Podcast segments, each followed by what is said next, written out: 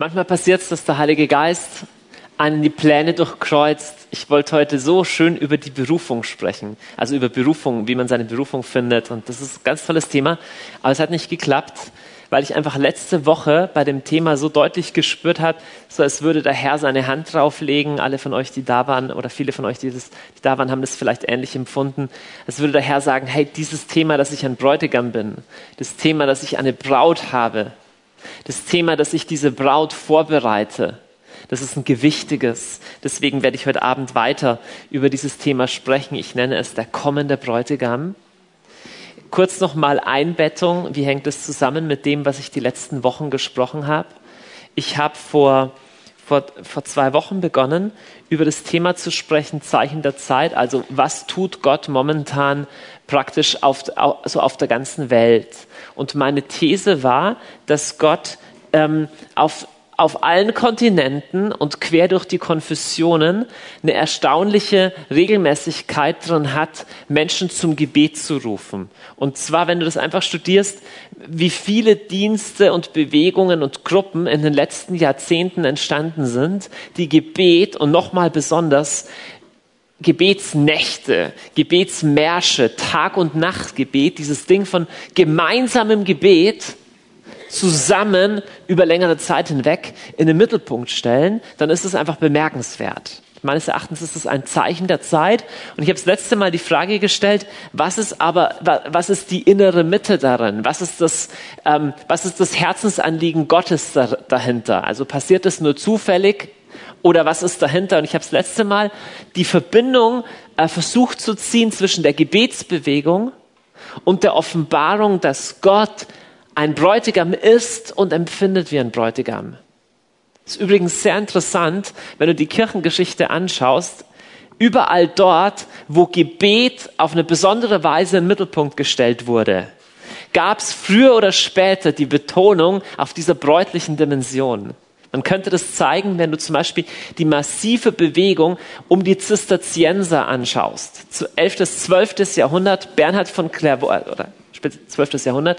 Bernhard von Clairvaux, eine riesige Mönchsbewegung, also Mönchsbewegung, das heißt, es ging um, es ging um Fasten und Gebet und um ein geheiligtes Leben für den Herrn und Wanderpredigten, wirklich Mission, missionarischer Charakter und gleichzeitig bei ihm eine starke, tiefe Erkenntnis von der Braut Christi und von dieser bräutlichen Liebesbeziehung zwischen Christus und seinem Volk ganz massiv. Was Ähnliches könntest du nachweisen für die Herrnhuter im 18. Jahrhundert in der evangelischen Kirche. Also eine Bewegung, starke Betonung auf Gebet und hunderte von neuen Liedern über den geliebten Bräutigam unserer Seele, dessen Wunden köstlich sind und so weiter. Also ganz poetisch, eine große Betonung auf diese Liebesbeziehung. Was ähnliches könntest du auf die Bewegung im, im Karmel erzählen, 16. Jahrhundert. Johannes von Kreuz, Therese von Avila, Bücher geschrieben über Gebet, Leute im Gebet trainiert. Auch hier die Erkenntnis, er ist der Geliebte meiner Seele. Wunderbar poetische Gedichte. Johannes von Kreuz geschrieben, äh, über, über ein eigenes Buch geschrieben. Der, der, der geistliche Gesang ist praktisch ein, ein, eine poetische Nachdichtung des Hohenlieds. Warum ist es so? Was, was, ist, was ist der innere Zusammenhang von dem? Ich behaupte, dass der Rufensgebet, das überhaupt beständiges Gebet und die Offenbarung davon, dass Gott ein Bräutigam ist und dass du radikal geliebt bist und für schön befunden bist in seinen Augen, untrennbar zusammenhängen. Ich habe euch das letzte Mal schon eine Stelle präsentiert, auf der ich heute ausführlicher äh, rumreiten möchte. Die steht in Jesaja Kapitel 62. Es lohnt sich, wenn du eine Bibel dabei hast, es mal aufzuschlagen, weil das ganze, ähm, die ganzen ersten Verse sehr bezeichnend sind. In Jesaja 62 spricht gibt Gott eine endzeitliche Perspektive für das Volk Israel. Gleichzeitig können wir daraus ableiten, auch Dinge, die auf uns für das ganze Volk Gottes zutreffen. wir können ableiten, wie Gott empfindet für sein Volk. Lass uns mal lesen, was in Jesaja 62 steht. Ersten Vers. Ich fange hier mal an. Um Zions Willen kann ich nicht schweigen. Um Jerusalems Willen nicht still sein, bis das Recht in ihm aufstrahlt wie ein helles Licht und sein Heil aufleuchtet wie eine brennende Fackel. Dann sehen die Völker deine Gerechtigkeit und alle Könige deine strahlende Pracht. Man ruft dich mit einem neuen Namen, den der Mund des Herrn für dich bestimmt. Du wirst zu einer prächtigen Krone in der Hand des Herrn, zu einem königlichen Diadem in der Rechten deines Gottes. Dann geht es weiter, Vers 4. Nicht länger nennt man dich die Verlassene und dein Land nicht mehr das Ödland, sondern man nennt dich meine Wonne und dein Land die Vermählte. Denn der Herr hat an dir seine Freude und dein Land wird mit ihm vermählt. Wie der junge Mann sich mit der Jungfrau vermählt, so vermählt sich mit dir dein Erbauer. Wie der Bräutigam sich freut über die Braut, so freut sich dein Gott über dich. Und dann nahtlos im nächsten Vers, auf deine Mauern Jerusalem stellte ich Wächter. Weder bei Tag noch bei Nacht dürfen sie schweigen. Ihr, die ihr den Herrn an Zion erinnern sollt, gönnt euch keine Ruhe. Und dann geht's weiter. Gönnt auch ihm keine Ruhe. Lasst auch ihm keine Ruhe, bis er Jerusalem wieder aufbaut, bis er es auf der ganzen Erde bekannt macht. Ich behaupte, dass in der Schrift nichts zufällig ist. Und diese beiden Verse, diese beiden Dimensionen gehören zusammen. Einerseits diese Funktion, Vers 6 und 7, der Wächter, die den Herrn erinnern, Herr, vergiss nicht, was du zugesagt hast. Hier wird einerseits von Jerusalem gesprochen, dass Jerusalem wieder aufgerichtet und zur Herrlichkeit auf Erden gemacht wird, auch das glauben wir. Aber es endet nicht bei Jerusalem. Es geht darum, dass der Herr alles neu macht, dass der Herr Gerechtigkeit und Recht zum Leuchten bringen möchte. Aber offensichtlich bedarf es gewisser Wächter, die den Herrn erinnern. Nun ist es nicht so, dass Gott vergesslich ist, aber es ist so, dass Gott es liebt, in Interaktion, in Zusammenarbeit mit seinem Volk zu handeln.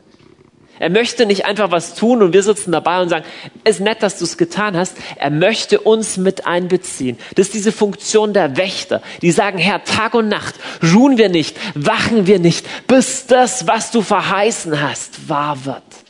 Das ist die eine Dimension, die hier anklingt. Die zweite Dimension, die hier anklingt, ist dieses, der Herr spricht, ich habe Gefallen an dir. Sehr interessant. In Vers 1 wird ja gesagt, ich will nicht schweigen, bis Jerusalem zu dem und dem wird. Das heißt, zu dem Zeitpunkt der Prophetie ist es offensichtlich noch nicht so. Ist es offensichtlich noch kaputt. Ist es offensichtlich noch nicht herrlich, noch nicht strahlend. Dennoch steht hier, man nennt dich, das ist, das ist jetzt Form, Präsenz.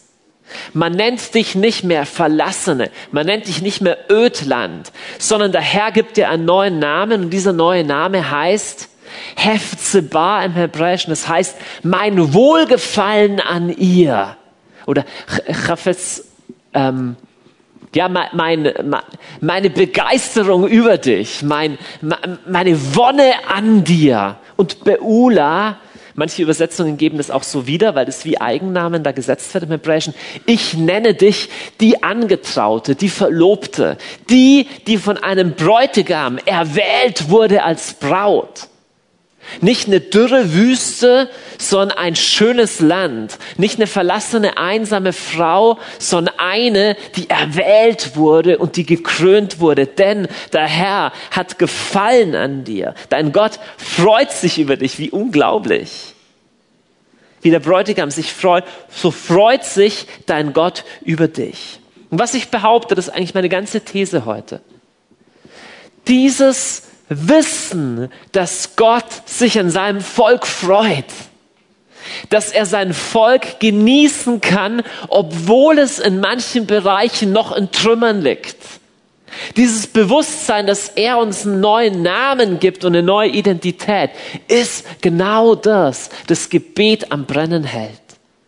Und wo diese Offenbarung fehlt, und sie kommt uns ja immer wieder schnell abhanden, so sind wir Menschen, wo diese wo diese Erkenntnis fehlt, wird Gebet mühsam und gesetzlich und, und, und öde und hart und ausbrennend und, und sowas wie ein ständiger Kampf. Es ist kein Zufall, dass die Offenbarung von Gottes brennenden Herz als Bräutigam und die Offenbarung der Notwendigkeit von Gebet, gerade von Tag und Nacht Gebet, in der Geschichte so häufig zusammenkommen, denn sie gehören zusammen. Und es ist ein Zeichen der Zeit, dass es zusammenkommt. So lass uns noch mal einen Schritt zurückgehen und lass uns anschauen, Gott als Bräutigam, hier im Gebetshaus habt ihr das vielleicht schon manchmal gehört, aber ist ja nicht unbedingt, nicht unbedingt für jeden offensichtlich. Steht auch nicht so wahnsinnig deutlich in der Bibel ähm, an, an allen Ecken und Enden. Man muss ein bisschen suchen. Deswegen nehme ich euch mal durch einen kurzen Sechs-Schritte-Ding über das Thema Gott als Bräutigam. Woran erkennen wir das? Und welche biblische Begründung oder auch sonst theologische Begründung gibt es, von sowas zu sprechen? Die meisten Christen haben in irgendeiner Weise eine Vorstellung, dass Gott ein Vater ist. Noch mehr haben eine Vorstellung, dass Gott sowas wie ein Richter oder, oder eine strenge Instanz ist. All das hat gewisse Richtigkeit. Vater hat sogar immens große Richtigkeit aber be berühren nur Teile. Und ein entscheidender Teil, um das gesamte Bild der Heilsgeschichte zu verstehen, ist diese Offenbarung von dieser bräutlichen Dimension im Herzen Gottes. Das, über das könnte man sehr, sehr, sehr viel sprechen. Es gibt sehr viele Bibelstellen über das, aber ich, ähm, ich nehme euch nur mit auf ein paar davon. Wir haben das vorletzte Mal gesprochen über was acht biblische Werte der Gebetshäuser sind. Einfach, worum geht's? Warum macht man Gebetshaus oder so? Letztendlich geht es auch nicht um Gebetshaus allein, erst recht nicht um unseres, sondern es geht um eine Kultur des Gebetes im ganzen Leib Christi. Aber die steht und fällt mit einem Punkt und den nenne ich erstes Gebot an erster Stelle. Zu sagen, neben all dem vielen, was wir tun und was wichtig ist, dürfen wir unmöglich aus dem Blick verlieren, dass Gott zu lieben über alles das Höchste und die Quelle von allem anderen ist.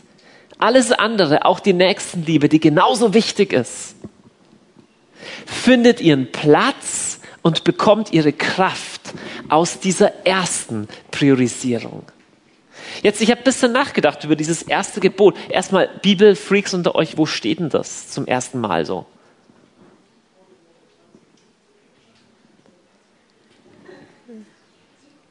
Ja, das, das, das steht im Alten Testament schon, und zwar im Buch Deuteronomium oder fünftes Buch Mose im Kapitel 6. Das ist das berühmte Shema Israel, was fromme Juden mehrmals täglich aussprechen.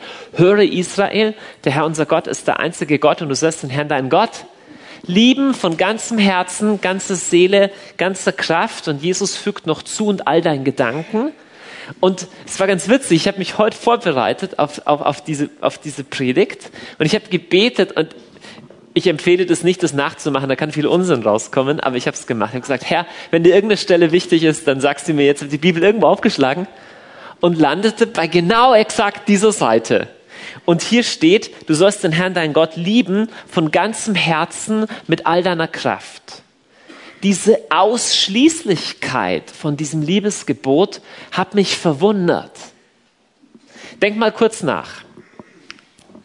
Stell dir vor, ich würde zu einem guten Freund sagen, du bist ein guter Freund für mich, aber nur, wenn ich dein einziger Freund bin. Du darfst sonst mit keinem befreundet sein. Bisschen eigenartig. Ja, ja, ist, ist auch ein bisschen eigenartig, wenn ich als, als Vater zum Beispiel sagen würde zu meinen Kindern, ich habe dich total gern, aber es ist mir wichtig, du darfst nur mich lieb haben, Mama nicht. Diese Ausschließlichkeit in der Liebe ist ein bisschen komisch. Sie ist nur in einer Beziehung nicht komisch. In einer bräutlichen Beziehung. Ja, wenn ein Mann seiner Frau sagt, du, wir sind verheiratet, das bedeutet für mich, du hast keinen anderen Mann. Würde jeder sagen, ja, ja, ich habe ich hab, ich hab das System verstanden. Oder heutzutage kann man das nicht mehr voraussetzen und so. Aber, aber, aber dieses Ausschließliche, nur eine Person und der bleibe ich treu, hat ihren Sitz im Leben in einer Ehe. Und das, was Gott mit Israel eingeht, ist ein eheähnlicher Bund. Oder es ist wie eine Ehe. Gott sagt, nee, nee, ich will dein Einziger sein. Ich habe kein Interesse daran, dass du vier hast und ich bin da so der Hauptmann oder sowas. Nein, ich, ich will, dass du mich mit deinem ganzen Herzen liebst. Das Erste, woran wir Gottes Herz als Bräutigam erkennen, ist, er sehnt sich nach exklusiver Liebe Und das ist nicht, wie soll man sagen, egoistisch, so, ich bin eifersüchtig. Ne, eine gewisse Eifersucht ist normaler, normaler Ausdruck von Liebe. Du kannst nicht sagen, ich liebe dich total, und für mich macht es gar nichts, wenn du viele andere hast. Das passt schon. Da stimmt was mit der Liebe nicht. Gott sehnt sich nach der Liebe seines Volkes und zwar auf eine exklusive Weise. Zweite Station, wo wir sehen, dass Gott als Bräutigam empfindet, sind die ganzen alttestamentlichen Prophetien, die Propheten. Wer hat schon mal versucht, sowas zu lesen? So irgendwie Bücher wie Jesaja und so, ja? Ist manchmal ein bisschen kantig. Und was häufig auch verwundert, sind, sind so diese Drohsprüche oder diese, diese, diese, diese negativen Sachen, die auch kommen. Wenn du aber zwischen den Zeilen liest, entspringen auch diese scheinbar negativen Dinge nicht einem bösen Herzen, das halt einfach Lust hat zu strafen, sondern entspringen einer leidenschaftlichen Sehnsucht und entspringen aber auch einem Schmerz. Eine Stelle, die mich irgendwie total bewegt, denn Jeremia Kapitel 2 äh, lässt Gott den Propheten sagen, vergisst denn ein Mädchen seinen Schmuck, eine Braut ihre Bänder, mein Volk aber hat mich vergessen seit ungezählten Tagen. Hier spricht kein strenger Richter, ihr habt mich vergessen, so gemein, sondern das ist, das ist jemand, der verliebt ist, der seiner Geliebten unendlich viele Briefe geschrieben hat und sagt, das, wie kannst du mich vergessen? Hey, ein Mädchen vergisst, vergisst doch nicht, nicht, wo ihre Schmucksachen sind. Eine Braut, die sich schmückt, vergisst doch nicht ihre Bänder. Wie, wie, wie kannst du mich vergessen? Da ist nichts Gesetzliches, nichts Hartes drin. Das ist ein verletztes Herz. Das ist das Herz eines Liebhabers, der sich nach Treue sehnt. Hier spricht ein Leiden an. Überhaupt in den ganzen Propheten, in Prophetenbüchern. Da ist nicht ein Gott, der Gerechtigkeit einfordert. Ich habe dir was gegeben, jetzt gibst du mir was. Sondern es ist ein leidendes Herz, ich nenne diesen zweiten Punkt, er leidet an Treulosigkeit.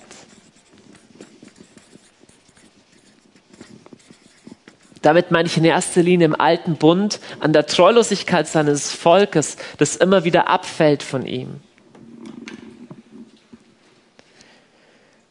Das absolut Überwältigende ist dann aber zu sehen, wie geht Gott um mit seinem treulosen Volk? Wie geht er um mit dir und mir, wenn wir in Treulosigkeit fallen?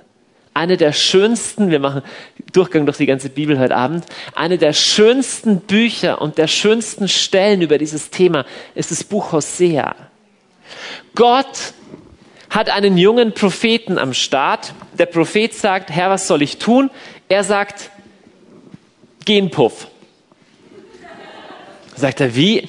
Stell dir vor, du bist im Gebet und hast den Eindruck, dass Gott es zu dir sagt. Das ist ein bisschen, also, Gott sagt, geh ins Rotlichtviertel und hol eine Prostituierte. Geh mal zu irgendeinem geistlichen Leiter, sag, dass du den Eindruck hast, ob er den mal prüfen kann. So, okay, aber, aber das steht drin und, und, und dann soll er die Prostituierte heiraten. Nur die, die lässt von ihrem Gewerbe nicht ab. Das bedeutet, die geht ihm weiter fremd. Und dann sagt Gott zu dem Propheten Hosea das absolute Unglaubliche in Kapitel 3, Vers 1 von diesem Buch. Der Herr sagte zu mir, geh noch einmal hin und liebe die Frau, die einen Liebhaber hat und Ehebruch treibt. Liebe sie so, wie der Herr die Söhne Israels liebt, obwohl sie sich anderen Göttern zuwenden und Opferkuchen aus Rosinen lieben. Das ist unser Gott. Er sagt, du willst wissen, wie ich liebe? Geh noch mal zu der Frau, von der du weißt, dass sie untreu ist. Gib ihr noch eine Chance, denn so liebe ich. Es geht weiter dann, dass er sagt, ich will mein Volk Israel in die Wüste hinausführen und ich will sie umwerben. Du sagst, wie? Du willst die, du willst die Prostituierte auch noch umwerben? Die soll doch froh sein, wenn du ihr noch mal eine Chance gibst. Er sagt, nein, ich will sie umwerben. Das ist das Herz unseres Gottes. Ich nenne diesen Punkt, er umwirbt die schwache Braut.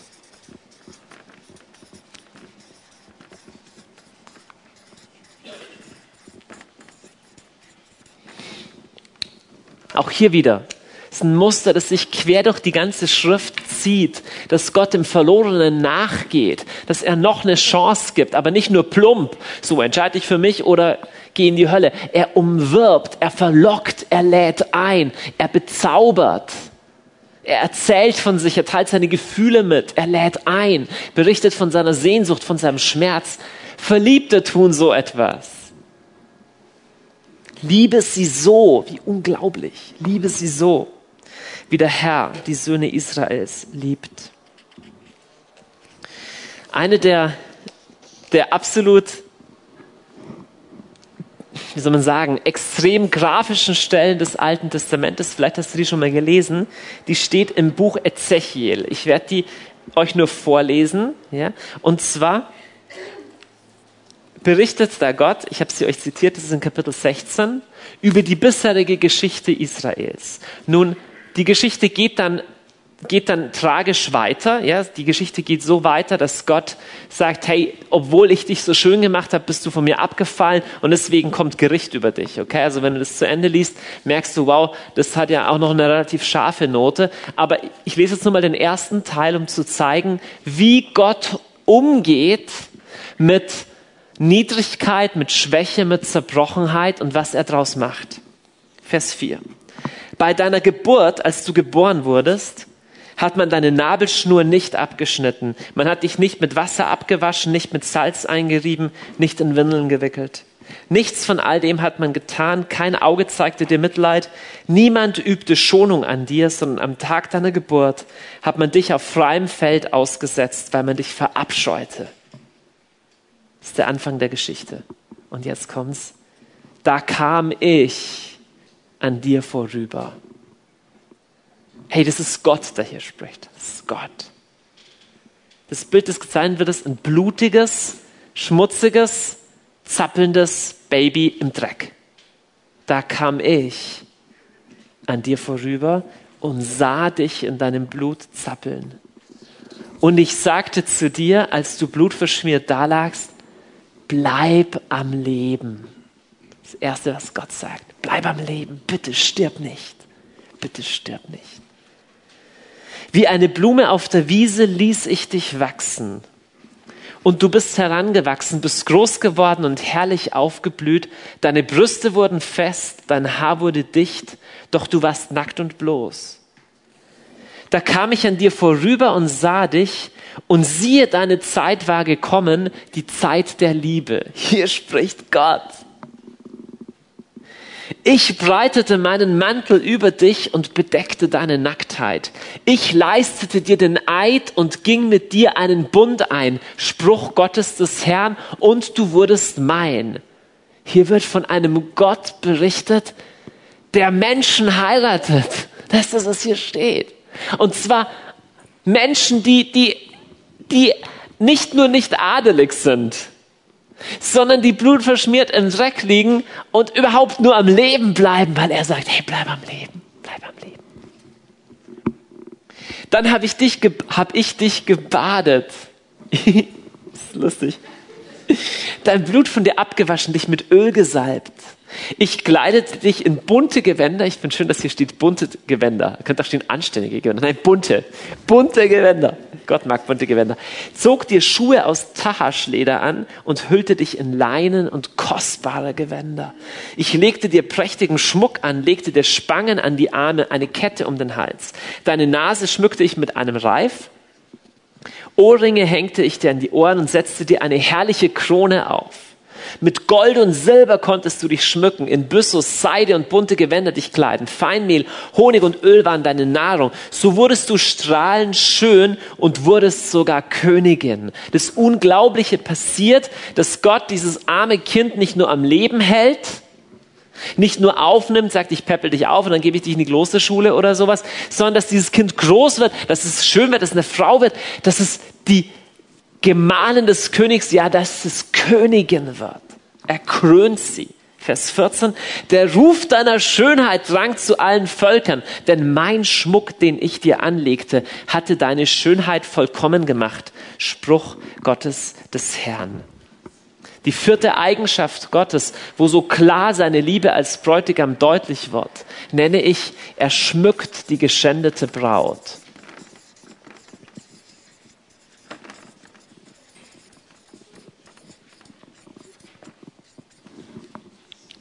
Er schmückt die geschändete Braut.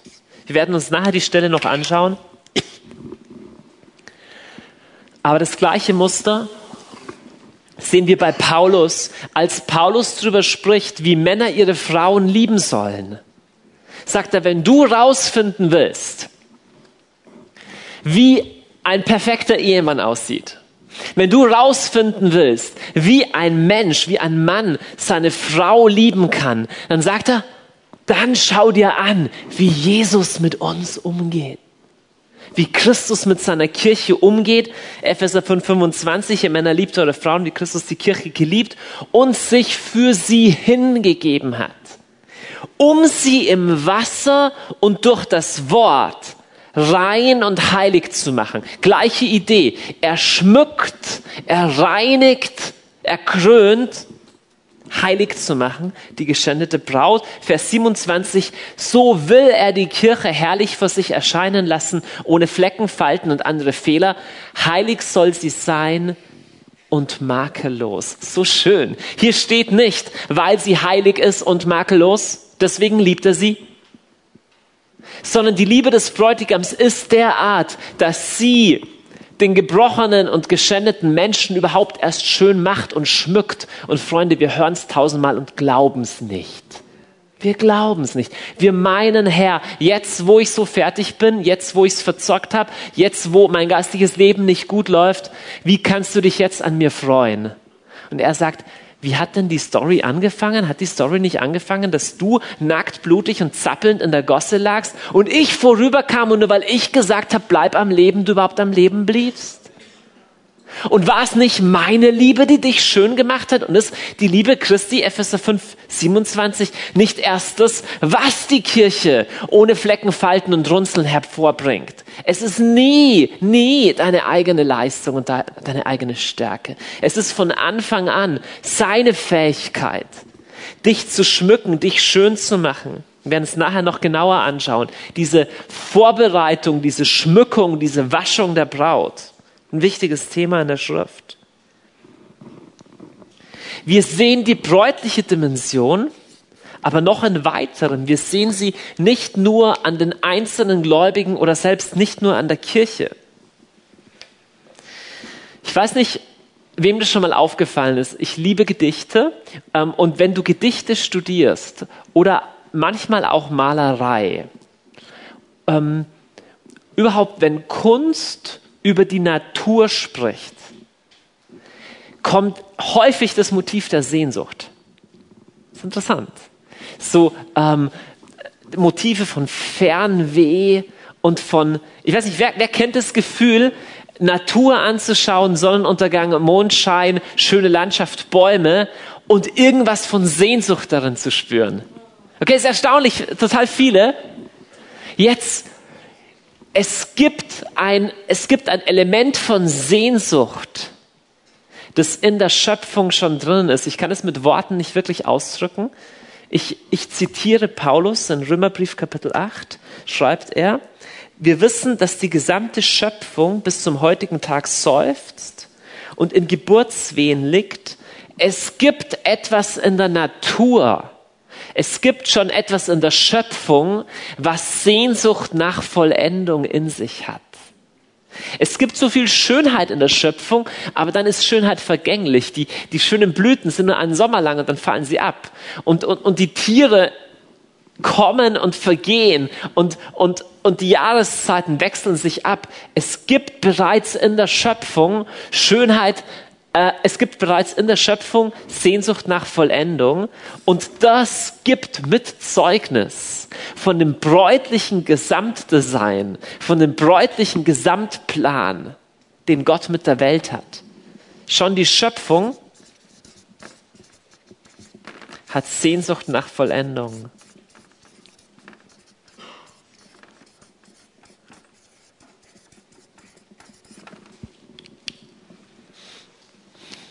Doch nicht nur die Schöpfung als Ganze. Nichts in der Schöpfung hat so viel Sehnsucht nach Vollendung wie der Mensch. Es gibt ein Zitat, über das ich lange nachgedacht habe und ich bin mir nicht sicher, ob ich es gut verstehe. Das ist von Johannes Paul II. Der hat viel nachgedacht über den menschlichen Leib. Und er hat, das, er hat den, ähm, den Begriff geprägt von der bräutlichen Dimension des menschlichen Leibes. Ich finde es eine sehr, sehr, sehr tiefe Aussage. Es ist erstaunlich, der Mensch hat Sehnsucht nach einem Gegenüber und der Mensch ist Abbild Gottes. Wie kann das sein? Gott hat doch keine Sehnsucht. Warum hat Gott den Menschen erschaffen mit dieser Anziehung für das andere Geschlecht? Gott hätte es anders machen können. Hätten wir viel weniger Probleme, oder? Stattdessen sagt Gott Nein in diesem Aufeinander hingeordnet sein von Mann und Frau. Strahlt etwas auf von mir, denn der Mensch als Mann und Frau ist Abbild Gottes. Ihr Lieben, ich will mich nicht zu weit aus dem Fenster lehnen mit, mit, mit diesem Thema, aber ich bin der Meinung, dass die Verachtung und Missachtung und Niedrigbewertung der menschlichen Sexualität ein genauso großes Übel ist wie ihre suchthafte Übertreibung. Nochmal, wir leben natürlich in einer Welt, in der, in der Faszination, Erfüllung und Nähe gesucht wird in Sexualität auf eine Art und Weise, wie Sexualität es nicht hergibt. Ja? Gleichwohl strahlt in menschlicher Sexualität etwas auf, angefangen vom, von der schlichten Faszination, dass man eine Frau schön findet als Mann, dass man als Mann äh, dass als Frau einen Mann attraktiv findet. Von Verliebtheitsgefühlen bis hin zu Zärtlichkeit, bis hin zu allem in der Sexualität, Erotik, bis hin zu Fruchtbarkeit hin ins Kind. Darin strahlt etwas auf von Gott selber. Wir erleben natürlich auf dieser Seite der Ewigkeit ein gebrochenes Abbild. Ja, auch unsere Ehen, unsere Beziehungen, alles ist auf dieser Seite der Ewigkeit kein vollendetes Abbild von dem, wie es sein sollte. Auch unsere körperliche Sexualität nicht. Dennoch, da strahlt etwas auf. Auch an dieser Faszination, an diesem Hingezogensein. Ich nenne einfach mal, oder ich, ich, ich zitiere jetzt einfach mal dieses schöne Wort von Johannes Paul II., die bräutliche Dimension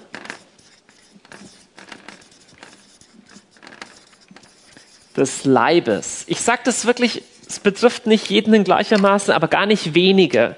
Vielleicht ist echt dieses Thema Sexualität für dich mehr ein Frustthema, weil du denkst, du musst immer gegen was ankämpfen, was du doch nicht darfst und was nicht gut ist und wie kann ich überhaupt so Probleme haben und du schiebst das innerlich weg von dir.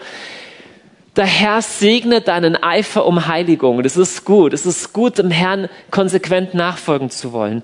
Aber ähm, verachte nicht, missachte nicht die positive Würde von dem, was der Herr dir da geschenkt hat. Auch wenn du sagst, hey, es wäre einfacher, wenn ich das alles nicht hätte. Nein, der Herr weiß, warum es uns gegeben hat. Es ist etwas zutiefst Würdevolles und Schönes darin, das nicht, nicht nur nicht von Gott ist, sondern was Gott gemacht hat, was Gott erfunden hat was Schönes tun, auch wenn wir, wenn wir in Gebrochenheit auf dieser Seite der Ewigkeit damit umzugehen haben. Okay, wenn dem so ist, wenn Gott als Bräutigam ähm, so ist, wenn Gott als Bräutigam empfindet, wie wirkt sich das dann aus auf unser Gebetsleben? Ich habe jetzt, erster Punkt war, ich würde sagen, okay, Gott empfindet als Bräutigam. Im zweiten will ich meine These von vorher nochmal bekräftigen und sagen, ein Wissen davon, dass Gott uns genießt, dass er Wohlgefallen hat an uns, ist das Benzin für ein Gebetsleben. Und im dritten Punkt möchte ich konkret werden, wie wird aus diesem Kopfwissen mehr und mehr ein Erfahrungswissen? Okay, weil dieser dritte Punkt besonders spannend ist, mache ich den zweiten ein bisschen kürzer.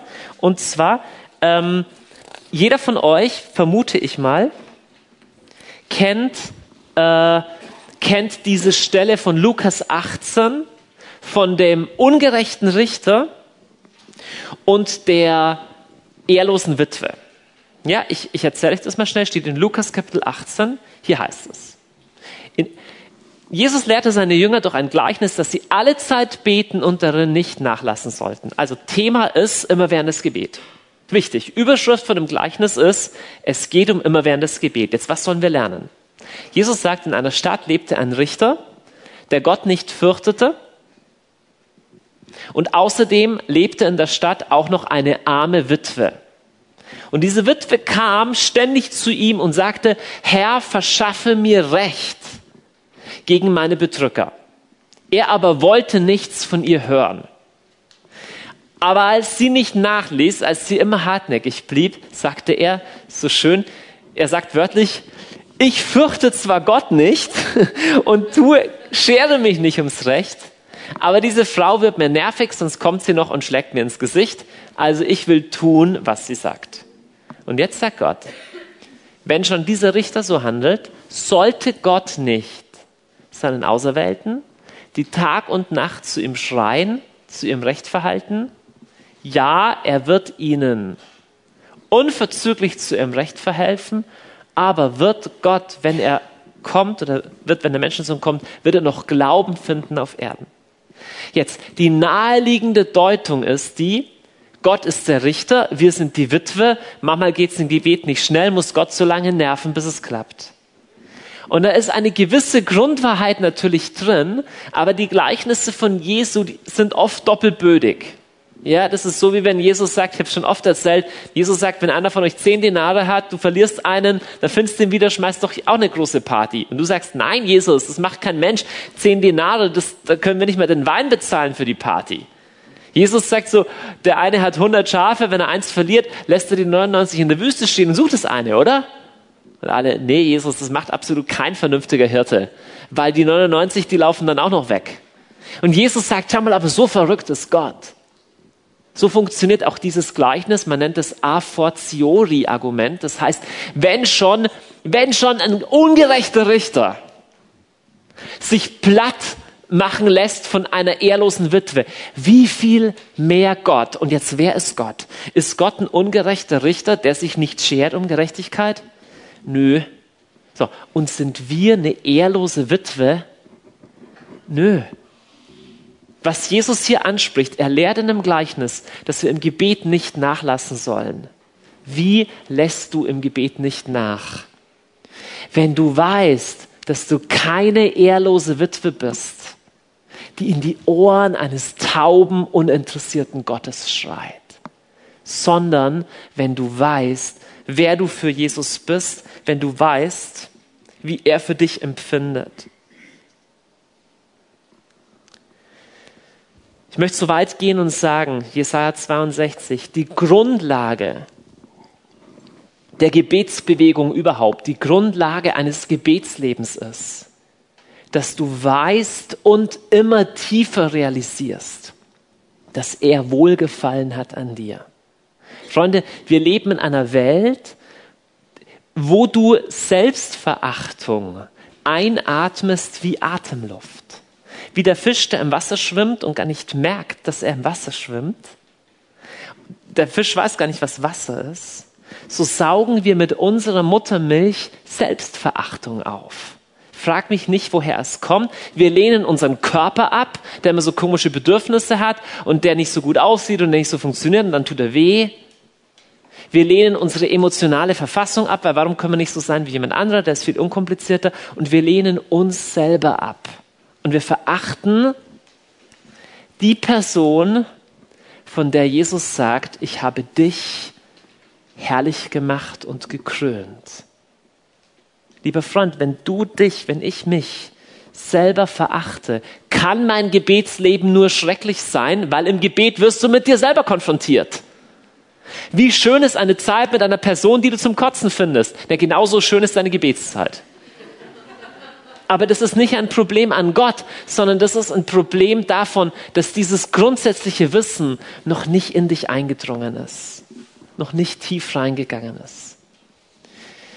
Ihr Lieben, eine, eine Sache über die Gebetsbewegung berührt mich so sehr. Im Buch Sacharia geht es genauso wie im Buch Haggai um den Wiederaufbau des Tempels und die Wiedereinrichtung von Lobpreis und von Anbetung Gottes und von den Opfern. Das ist das Thema vom Buch Haggai und vom Buch Sacharia. Jetzt im Buch Sacharia hat der Prophet eine Reihe von nächtlichen Visionen. Und in einer Vision sieht er den amtierenden Hohenpriester. Also der Hohepriester war praktisch der Leiter von dem ganzen Gottesdienst im Tempel. Und dieser Hohepriester heißt Jeshua oder Joshua. Und er sieht in Kapitel 3, Sacharja 3, den Hohenpriester Joshua. Und ich will mit euch mal diese Stelle anschauen, die für mich so viel sagt über das Herz Gottes und so viel Bedeutung hat für Beter wie dich und mich. Danach ließ er mich, den hohen Priester Jeschua, sehen. Ich habe hier ein paar Verse ausgelassen. Lies am besten in deiner eigenen Bibel mit. Er ließ mich, den hohen Priester Jeschua, sehen, der vor dem Engel des Herrn stand. Der Satan aber stand rechts von Jeschua, um ihn anzuklagen. Wer fühlt sich auch mal so? Ja, du gehst ins Gebet, stehst vom Herrn und rechts neben dir kommt die Stimme des Anklägers. Schau ihn dir an. Und hier hat er es wieder verbockt und so weiter. Ja, vielleicht kennst du das. ist die Stimme deines Anklägers immer mit dabei, immer mit dabei.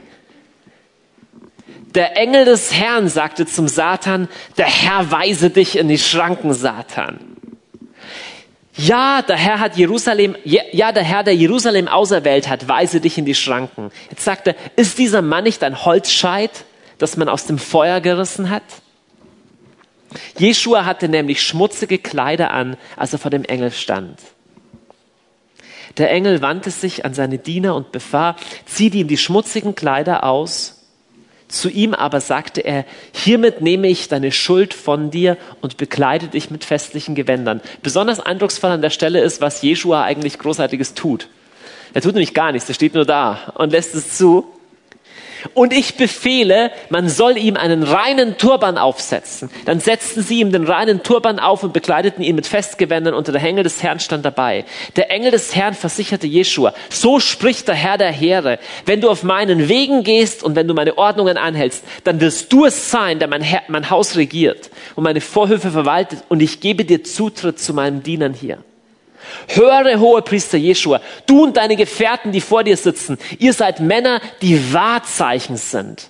Nochmal, das sind die gleichen, wo er vorher noch gesagt hat, das ist wie ein Holzschat aus dem Ofen gerissen, also irgendwie so Kohl, kohldampfende Teile und sowas.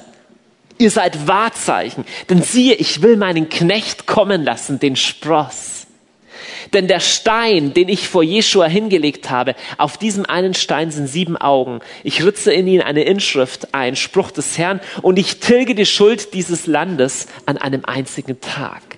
Das ist die Aussicht auf Jesus, der die Schuld seines Volkes an einem einzigen Tag tilgt. Schau mal, das ist so ein mächtiges Bild. Hier steht jemand vor Gott und will ihm dienen. Ich wäre gern dein Priester, ich will gerne vor dir stehen und dich anbeten. Aber da ist die Stimme des Anklägers.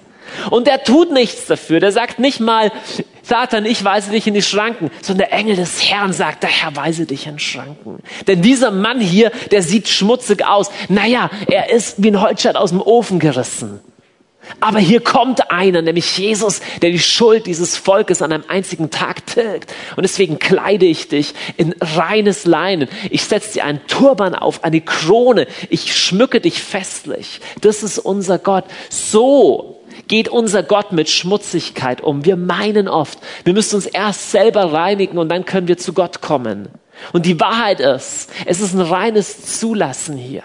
Gott sagt, ich umsorge dich, ich kröne dich, ich reinige dich, lass es zu, lass es nur zu. Aber ich bin der Bräutigam, der dich schmückt in deiner Schönheit. Nicht du schmückst dich erst. Das gleiche könnten wir im Leben von Esther sehen, wie sie monatelang eine Schönheitskur bekommt, wo sie umsorgt wird von den Dienern. Der Herr tut es auch in deinem Leben.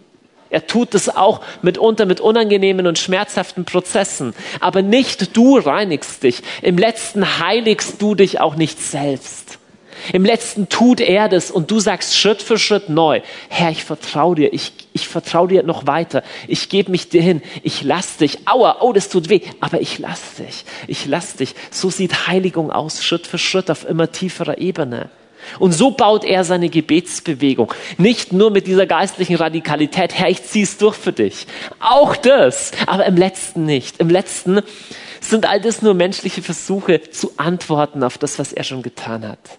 Es stimmt schon, über die Braut wird schon gesagt, sie durfte sich schmücken in die weißen, reinen Leinen und die reinen Leinen sind die gerechten Taten der Heiligen. Es stimmt schon, wir dürfen Gutes tun und der Herr liebt es auch, seine Braut zu schmücken mit den guten Taten von Menschen. Aber, aber, aber, die basieren alle immer neu auf einem Zulassen von, von dem, dass er meine Gebrochenheit nimmt und sie verwandelt und überkleidet und den Dreck abwäscht und mich neu in Würde und Schönheit kleidet. Aber diese Erfahrung beten zu wollen und der Ankläger steht daneben, ist eine geistliche Urerfahrung, ist eine geistliche Grunderfahrung. Deswegen ist Jesaja 62 der Herr nennt dich mein Wohlgefallen, nicht mehr die Verlassene, nicht mehr das Ödland. Deswegen ist Jesaja 62 die Grundlage überhaupt für sowas wie Gebet, überhaupt für sowas wie geistliche Radikalität. Es steht und fällt auf diesem grundsätzlichen Wissen, Herr, du hast mich schon geliebt, dass ich blutig im Straßengraben lag. Du hast mich zuerst geliebt. Römer 5, als wir ein Feind Gottes waren, ist er für mich gestorben, als ich noch gar nichts dafür tat tun könnte, um mir das zu verdienen. Ihr Lieben, spannende Frage. Wie kommt all das mehr in unser Herz? Ja, wie kommt all das tiefer in unser Herz? Und hier gibt es eine wichtige Antwort. Und zwar,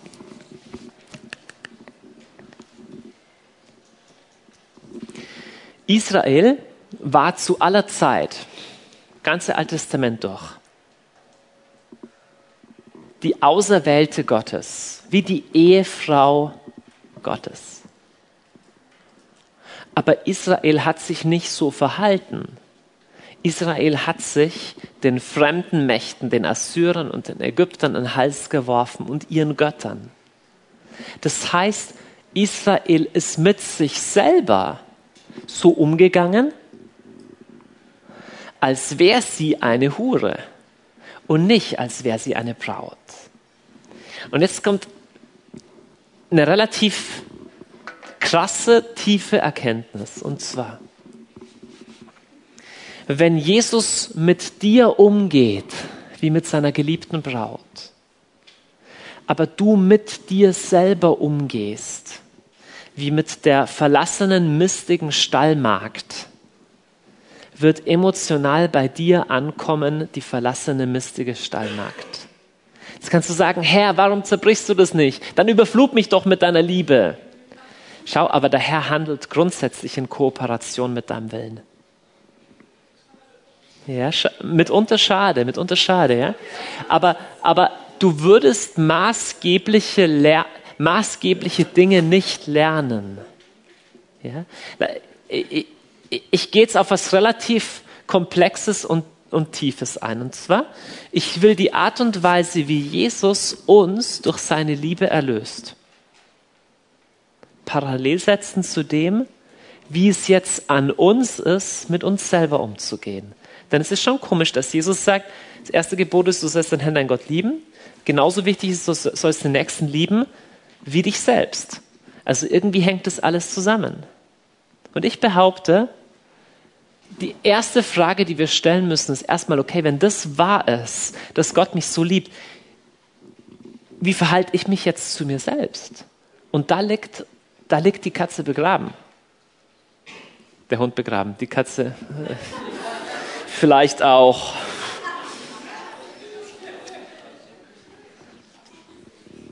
Und ich nenne das bräutlicher Umgang mit sich selbst.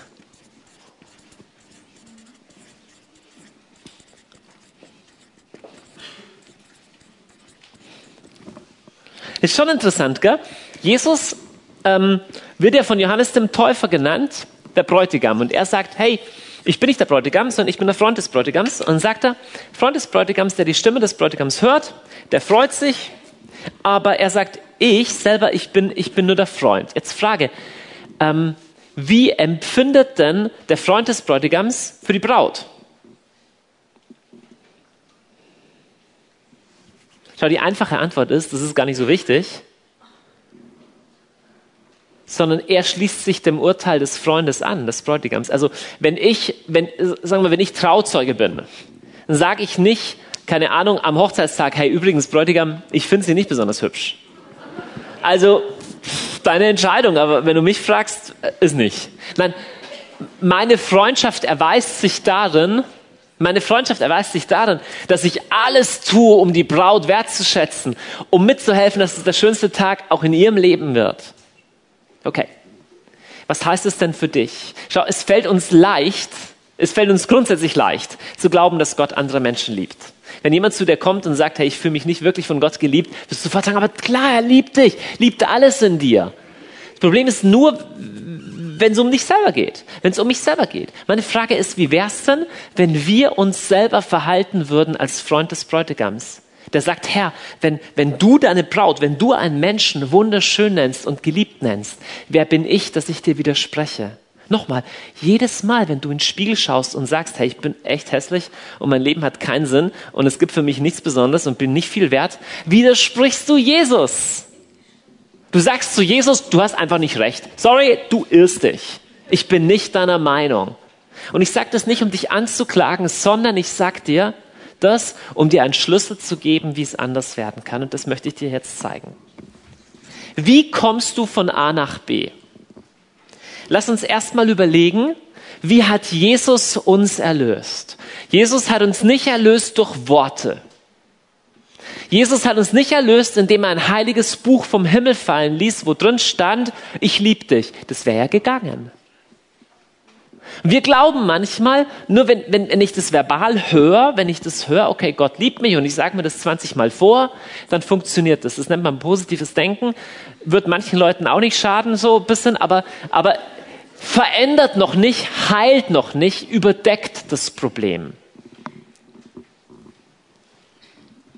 Weißt du, wann Liebe bei dir andockt? Wenn du spürst, dass der andere deinen Schmerz spürt. Liebe beginnt bei dir anzudocken, wenn du merkst, das, was mir weh tut, das kennst du auch. Du hast das Gleiche. Übrigens verlieben Menschen sich auch so. Menschen verlieben sich, weil sie einen ähnlichen Grundschmerz haben.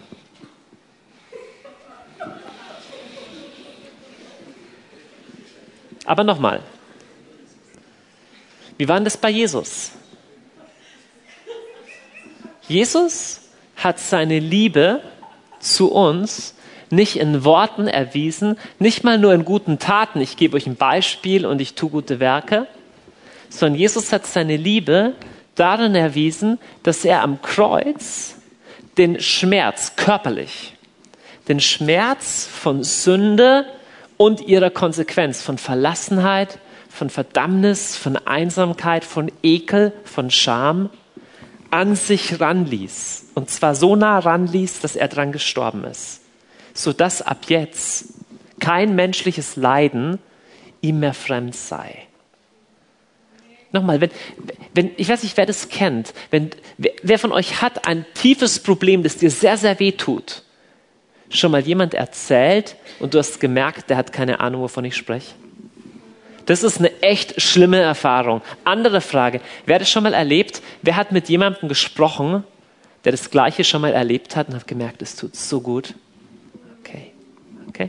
Wenn, wenn du als Mutter, du hast ein Kind verloren, du triffst eine andere Mutter, die auch ein Kind verloren hat. Jemand kann alle Bücher der Welt drüber gelesen haben merkst, okay, du verstehst mich. Und in allen anderen auch, wenn du durch Scheidung gegangen bist oder äh, Todesfall und so weiter, du merkst sofort, du verstehst mich. Da ist eine innere Herzensnähe da.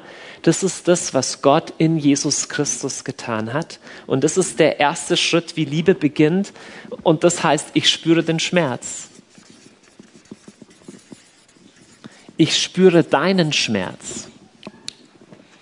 Ich werde nachher noch auflösen, was das im Umgang mit mir selber zu tun hat. Es wird sehr konkret. Aber lass uns weitergehen. Jesus bleibt nicht stehen bei diesem Ich spüre deinen Schmerz und er stirbt darin, sondern Jesus stirbt diesen Schmerz, aber er steht auf zu neuem und unbesiegbarem Leben. Ja? Das ist Eine tiefe Erfahrung, die Menschen im Kleinen auch machen. Dass da, wo ich mich schmerzhaften Dingen in Wahrhaftigkeit stelle, ich nicht sterbe, sondern was Neues geboren wird durch einen Zerbruch hindurch. Es ist eine tiefe Wahrheit und es ist die Wahrheit, die in Jesus ein für alle Mal begründet ist, in Kreuz und Auferstehung. Ohne Jesus wäre das alles verzweifelt, zum Verzweifeln. Aber seit Jesus gestorben und auferstanden ist, gilt, jenseits des Schmerzes ist Leben.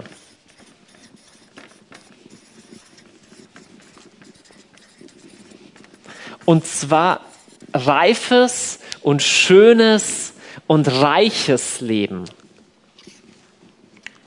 Wir werden nachher gleich sehen, was das für unseren Umgang mit uns selbst heißt. Erstmal ist nur die Frage, wie hat Jesus als Bräutigam seine Liebe zu seiner Braut erwiesen? Erstens, indem er ihren Schmerz spürt, aber nicht nur den, durch den durchgeht und zu neuem Leben, zu reichem Leben durchbricht. Das Wunderbare ist, wenn jemand sich auf so eine Weise geliebt fühlt, was passiert in ihm? Wir Menschen sind so gemacht. Dann entspringt Liebe automatisch. Liebe ist nichts, was du auf Knopfdruck tun kannst. Wo das passiert, wo du merkst, jemand kommt mir in meinem Schmerz nahe, aber es bleibt nicht nur ein Rumgeheule, sondern wir gehen da durch und es entspringt was Neues. Da entsteht Liebe automatisch. Liebe erwacht spontan. Das war genau der Plan Jesu. Jesu Plan war nicht, hey, weißt du was, ich sterbe für dich ins, ich gehe für dich ins Kreuz und dann hast du ein so schlechtes Gewissen, dass ich das für dich getan habe, dass du aus lauter schlechtem Gewissen dich entscheidest, mich zu lieben. Nein, dem ist nicht so. Ich sag dir was, wenn du vor diesem Kreuz kniest und diesen blutigen Mann siehst und merkst, dass es deine eigenen Wunden, deine eigenen Traumata, deine eigenen Verletzungen, deine eigenen Sünden ist, die er getragen hat, du merkst, Moment, das ist doch mein Schmerz. O Haupt voll Blut und Wunden sagt, sagt, meine Sünden haben dich geschlagen. Wenn du merkst, es ist doch mein Schmerz und, und, und, du kennst doch, durch was ich gehe. Und gleichzeitig bist du durch das durchgegangen. Und, und jenseits dessen wartet neues Leben auf mich. Weißt du, was da passiert, wenn du das wirklich verstehst? Es entspringt spontan Liebe in dir. Es ist nicht so, dass du sagst, so und jetzt will ich Gott lieben. 1. Johannes 3,16. Nicht darin besteht Liebe, dass wir ihn zuerst geliebt haben, sondern daran besteht die Liebe dass er uns geliebt und sich für uns hingegeben hat. Daran haben wir erkannt, was die Liebe ist. Der einzig vollkommene Mensch, sich für uns hingegeben. Das erweckt Liebe in uns. Das zu sehen, erweckt Liebe in uns. Vierter und letzter Punkt. Das hat Jesus getan. Jesus ist gestorben, er ist auferstanden, im Vertrauen darauf, dass das Liebe erwecken würde in seiner Braut. Ich glaube nicht, dass Jesus im Himmel war oder im Himmel ist und sich denkt, hoffentlich mögen sie mich jetzt. Ich habe so viel für sie getan. Ich glaube, er sitzt im Himmel und, und lacht triumphierend, weil er weiß, diese Botschaft ist so gut. Wenn du die an dich ranlässt, natürlich wird sie mich lieben. Sie wird mich lieben. Sie werden für mich bis in den Tod lieben. Und es haben die Märtyrer aller Jahrhunderte bezeugt. Sagen, Jesus, wenn, wenn, wenn, wenn, wenn du für mich dich hingegeben hast, wenn, wenn du so liebst, die normale Reaktion eines menschlichen Herzens, wenn es geliebt wird, ist, dass es zurücklieben will. Der vierte Schritt, den Jesus einplant, ist, Liebe wird verteidigt. Und das ist das, was Jesus tun wird, wenn in Herrlichkeit kommen wird. Er wird seine Braut, die er vorbereitet hat, verteidigen und Unrecht vernichten. Diese richterliche Dimension ist auch in der Liebe. Ja, wenn du verliebt bist, wenn du verheiratet bist und du siehst, wie deine, wie deine Frau geschlagen oder misshandelt wird, kannst du nicht sagen, hey, aber ne, ich bin so im inneren Gleichmut und so. Nein, es ist Ausdruck der Liebe, dazwischen zu gehen, dem Typen das Messer aus der Hand zu reißen, ihn wegzuschubsen, deine Frau zu packen und sie zu retten in James Bond ähnlicher Manier.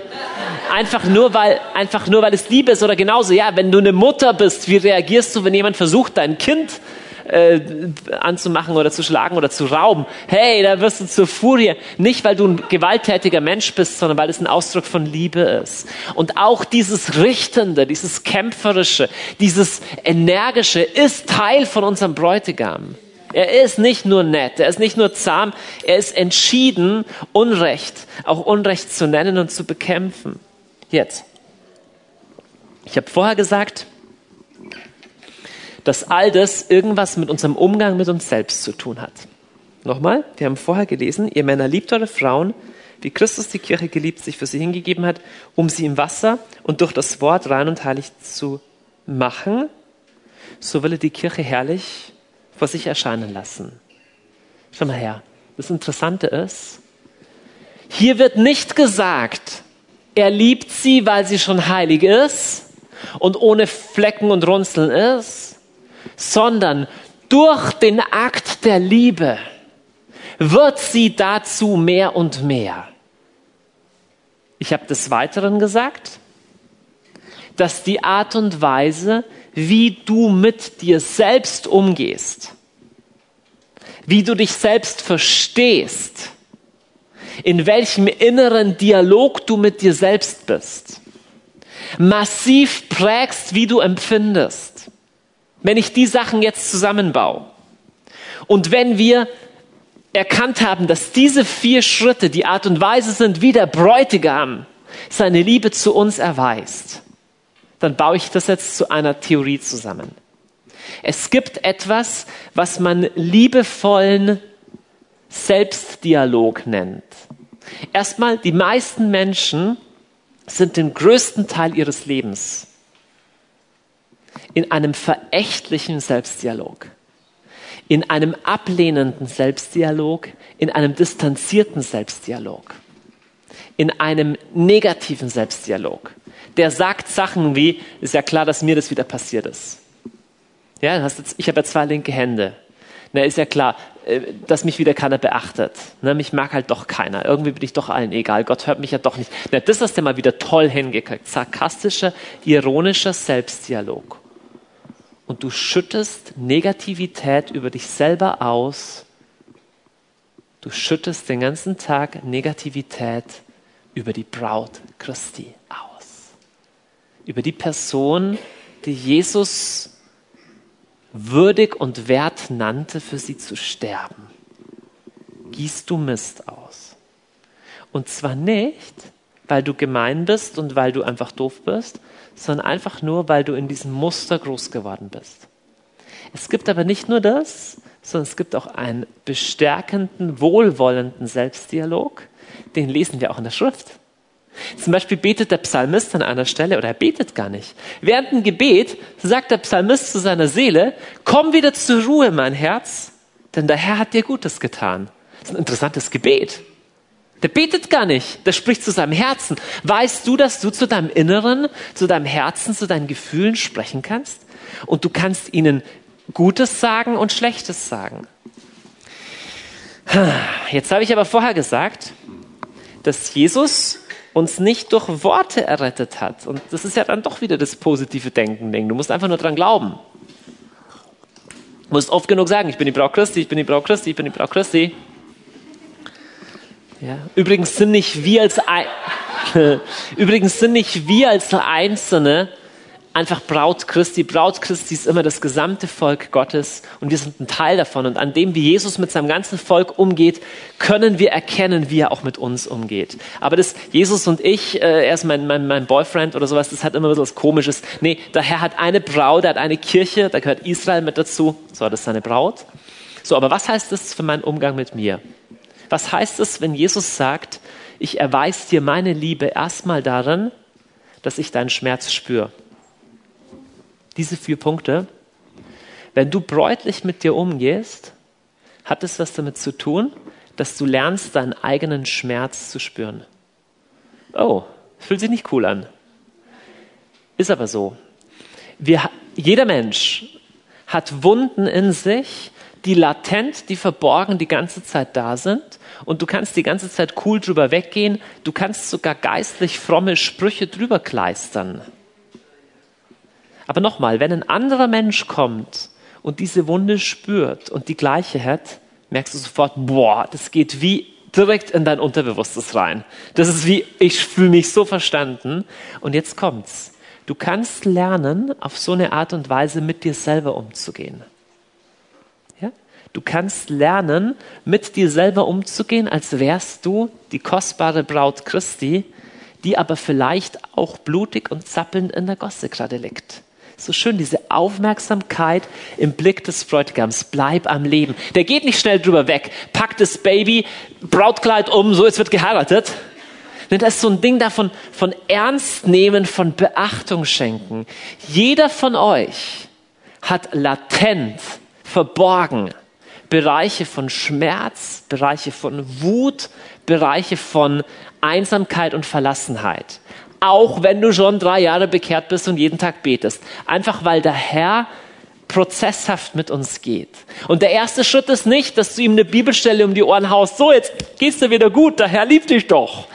Das kommt auch zu seiner Zeit. Aber erstmal darf dieses Ding da sein, wow, hier tut gerade was echt weh und das ich darf das spüren. Ich muss nicht sagen, aber das ist ganz normal. Echte Indianer kennen keinen Schmerz und, und, und so. Und eigentlich habe ich es eh noch gut. Schau dir die armen Leute in Afrika an. Und bei mir zu Hause war eh alles okay. Ist ja schön, wenn bei dir zu Hause alles okay ist. Aber trotzdem hat jeder Mensch in sich diesen Schmerz und der will ernst genommen sein.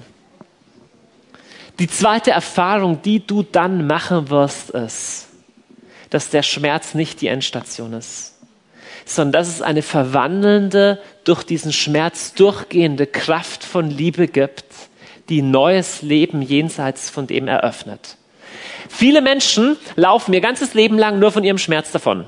Indem sie sich in Arbeit stürzen, indem sie sich selber belügen, indem mir geht's super, oder indem sie irgendwie Alkohol oder Drogen reinzischen, oder indem sie einfach ein so hohes Lebenstempo wählen, dass sie da nicht dran denken. Die haben dann irgendwann Herzinfarkt und dann müssen sie sich doch damit beschäftigen, aber bis dahin sind sie halt auf Speed.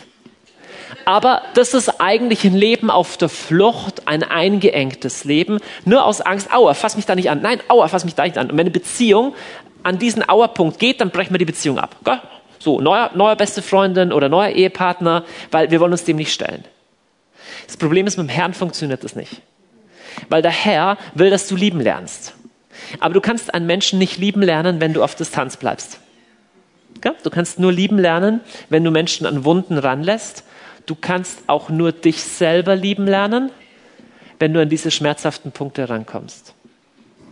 Jenseits von diesem Schmerz ist, ist, ist ein reicheres und weiteres und größeres Leben. Und jetzt kommt's, wo du das lernst, das ist eigentlich das Geheimnis von Kreuz und Auferstehung, gell? wo du das lernst, erwacht Liebe spontan in dir. Erwacht Liebe spontan. Nicht in einem religiösen Druck, ich muss jetzt beten. Diese Braut wird beten. Ja? Können denn die Hochzeitsgäste fasten, solange der Bräutigam bei ihnen ist? Nein.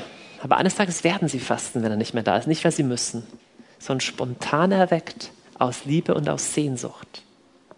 Ein Mensch, der Zugang hat zu seinem eigenen Schmerz, und gleichzeitig die verändernde, transformierende Kraft des Kreuzes Christi an genau dem Punkt zulässt, der kann anfangen, andere zu lieben, weil er sie nicht mehr bekämpfen muss, weil er sie nicht mehr fernhalten muss, weil er Zugang bekommt, auch der ihren Schmerz verstehen zu können. Das ist das Geheimnis von Jesus, dass er der hohe Priester ist, der mitfühlen kann mit unserer Schwäche. Aber liebe Freunde, es beginnt wirklich bei dir selbst. Es beginnt damit, wie du dich dir selbst gegenüber verhältst. Wenn du an dem Punkt nicht rangehst, wie gehst du mit dir selber um? Dann wird dein Gebetsleben feurig sein, aber wird immer so ein Ding von äh, Gewalt haben. Und es wird ausstrahlen in deine Beziehung zu Menschen.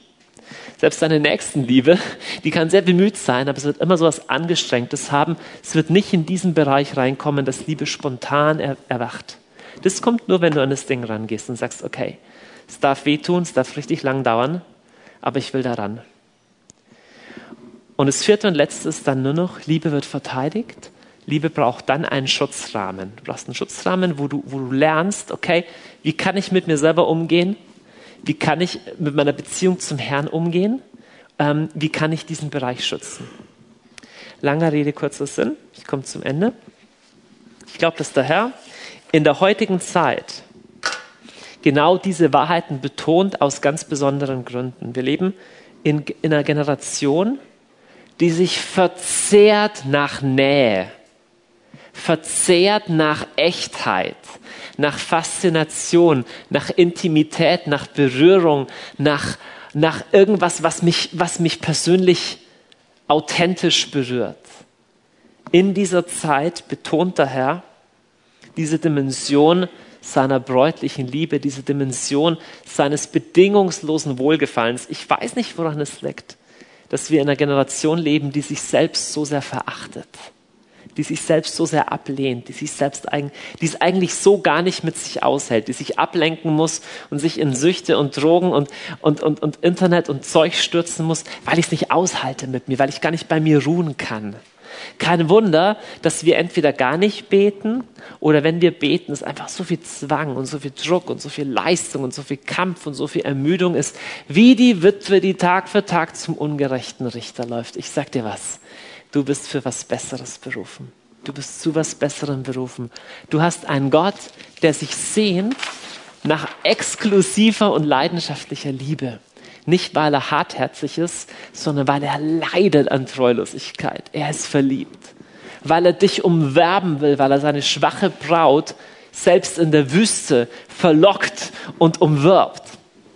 Er will die, die gebrochen und geschändet ist, schmücken. Er hat Sehnsucht schon eingeschrieben in die Schöpfung und eingeschrieben in deinen Leib. Nicht um dich zu quälen, sondern um all das Zeugnis geben zu lassen von der totalen Erfüllung, die in Offenbarung 21 und 22 beschrieben wird, des sogenannten Hochzeitsmahl des Lammes. In das Ding reinzukommen, einzutreten, hat total viel damit zu tun, wie du mit dir selber sprichst, wie du mit dir selber umgehst und beginnt damit, dass du deine eigenen Schmerzen nicht einfach nur wegschiebst. Es hat nichts mit Selbstmitleid zu tun. Selbstmitleid brauchst du nur, wenn du keinen wirklichen Zugang zu diesen inneren schmerzhaften Punkten hast. Dass du lernst, okay, wo ist dieser Schmerz in mir? Aber wie kann ich Jesus daran lassen? Wie kann ich mehr und mehr Ja sagen zu dem, was er in diesem Prozess tut? Und zulassen, wie er dich reinigt, zulassen, wie er Liebe in dir erweckt. Das wird er in deinem eigenen Leben tun und er wird es in der ganzen Braut Christi tun, bis zu dem Tag, wo sie rufen wird, komm, Herr Jesus, komm, und er wiederkommen wird. Das ist die eigentliche Mitte, das ist die eigentliche Zielrichtung der Gebetsbewegung. Lass uns beten.